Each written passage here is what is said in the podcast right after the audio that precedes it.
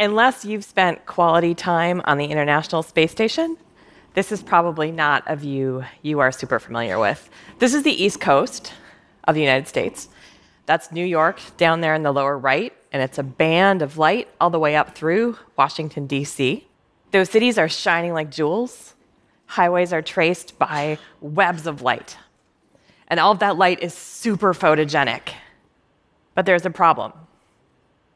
That light is meant to be illuminating our sidewalks and our streets and our houses. Instead, it's actually going up into the sky and out into the universe, where it's not doing any of us any good. When I see photos of this, of the Earth, I see environmental catastrophe. Those aren't jewels, those are tumors. I'm an astronomer, so it's really no surprise, probably to anyone, that I've always loved the night sky. Um, I'm kind of a walking cliche. Uh, but when I was growing up in Minnesota, one of my favorite things to do on a summer evening was grab my old Raggedy Ann sleeping bag and take it out into a field behind my house where I would spend hours looking at the night sky. And to do this, I had to brave not only the darkness, but also swarms of mosquitoes, and my sleeping bag really didn't smell very good. but there was one particular star that I would look for night after night. And then I would play this game where I would try to focus on that star so intensely that everything else would fade from my view and that single star would be all that I could see. I could only ever hold on to that focus for a few fleeting moments. But when I did, I felt this deep sense of connection to the universe and almost, almost a sense of vertigo, like I was going to fall into space. And when this happened, I know this sounds kind of ridiculous, but I would simultaneously feel like unfathomably insignificant and also kind of weirdly important. That star I looked to night after night is called Vega. Vega is the brightest star in the constellation Lyra, which is not coincidentally the name of one of my dogs. But this experience is being lost. My favorite constellation, Lyra, this is what it would look like from Manhattan. For people who live in urban and suburban environments, if they go outside at night and look up, instead of being awestruck by the majesty of the universe, they see pretty much nothing. These unremarkable, completely blank night skies, of course, are due to all of the light we produce at night. Those very same lights we see all the way from space are shining up into the atmosphere where they bounce around and create this featureless smog of light. And that featureless smog of light has a name. It's called light pollution. As an astronomer, I can actually tell how bad light pollution is by the brightness of stars I can see in the sky. And it turns out that when you're trying to unlock the secrets of the cosmos, it's really helpful to be able to see the cosmos. And truth. And this light that we're trying to detect is coming from millions or billions of light years away. And so it's generally pretty faint. And as an astronomer, I fight with this every day to do my job, and I have to tell you, it is a really big problem. But the problem is far worse than just losing some whimsical ability to gaze at the stars. For example, countless plant and animal species are affected. So we could talk about sea turtles or pollinators or any of these super important species that are also cute. Instead, I want to talk about these quietly unassuming dog whelks. You may have seen them around and not given them really a whole lot of thought, um, but they're pretty cool. So, in an entire year, a dog whelk will rarely move more than about 10 meters. That means that when they are attacking their prey, they can hit this brisk pace of about a millimeter an hour. And this works out okay because they attack things like barnacles.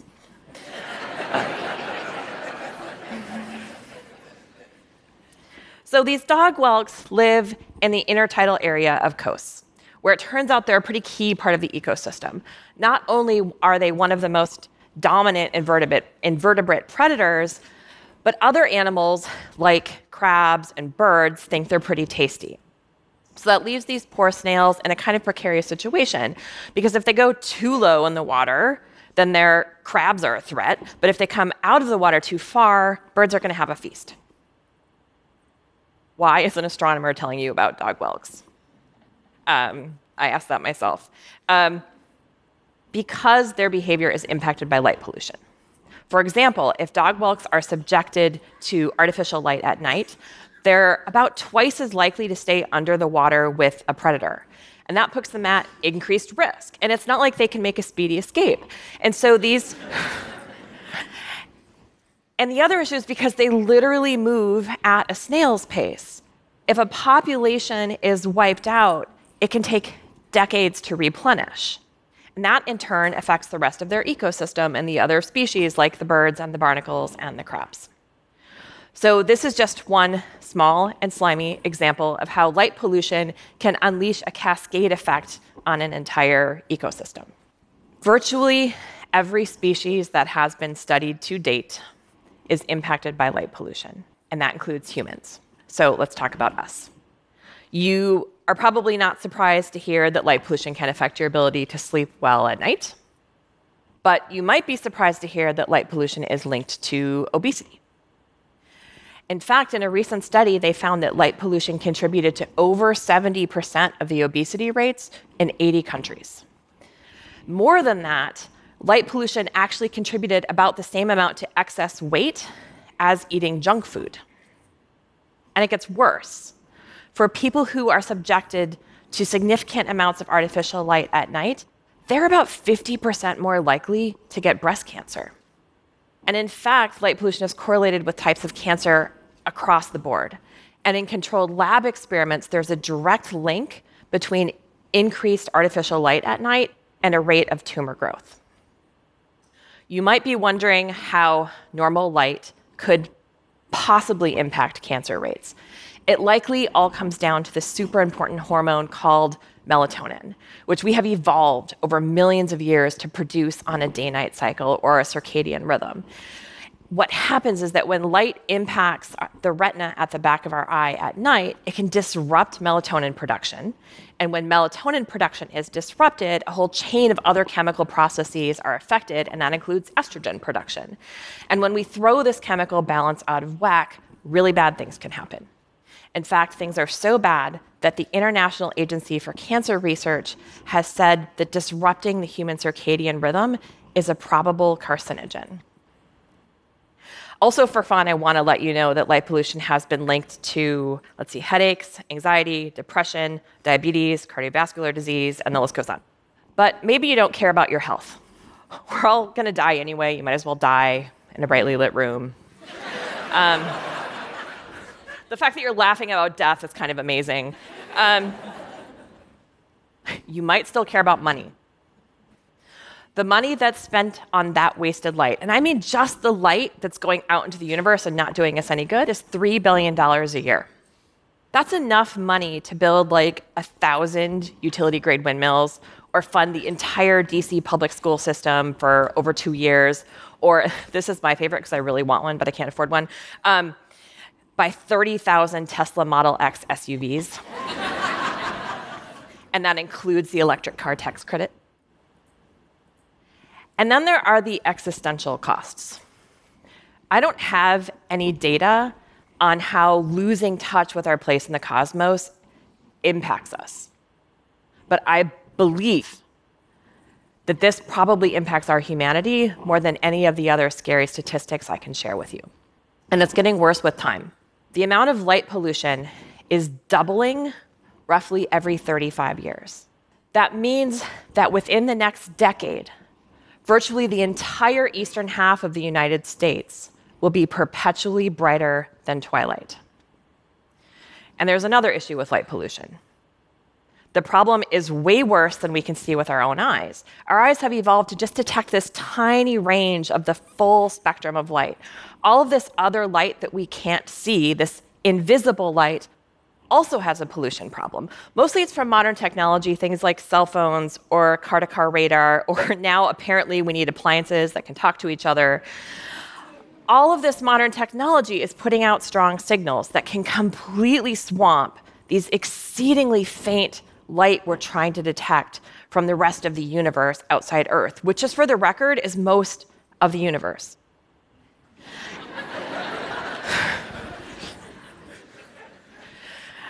And then there are satellites. Satellites are a problem at both visible and invisible wavelengths. A host of private companies have plans to deploy tens of thousands of satellites into Earth orbit, where they will not only outnumber, literally outnumber the visible stars in the sky, while also beaming invisible light back to Earth. So, for astronomers like me who use invisible light to study the universe, it's going to be like staring at the sun and trying to see a birthday candle behind it. All right, I want to be clear that there's nothing inherently wrong with any of this modern technology, right? With cell phones or satellites or car radar. I, am not sure about kitchen appliances. Um, I haven't broken down and gotten an oven that talks to my cell phone yet. Um, and I use lights at night like everybody else. But here's the thing some problems in the world like we've heard about today and you'll hear more about, are overwhelming and they seem intractable. Visible light pollution is not one of these problems. This is actually stupidly simple. Okay, so here are five super simple things you can do. Don't use lights brighter than you need to. Don't use lights when you don't need them. Those lights you're using, make sure they're shielded down so they're not shining up into the sky. And let's talk about LED lights. If you have a choice, don't buy the blue ones. Look for words like warm white. If you buy LEDs with words like natural light or daylight, that's like saying you hate space.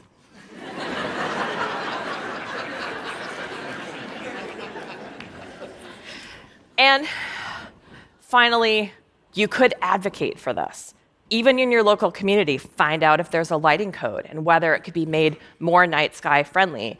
Or, dare I say, you could even advocate at the federal level by politely asking our federal officials, some of whom may be here, to please not auction off our view of the invisible universe to the highest bidder to pollute at will, which is actually what happens. Now, like a good professor, um, I have homework for you. If you have never seen a truly dark night sky. I want you to go out and experience one for yourself.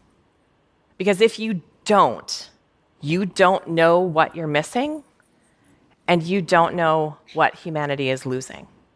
Thank you.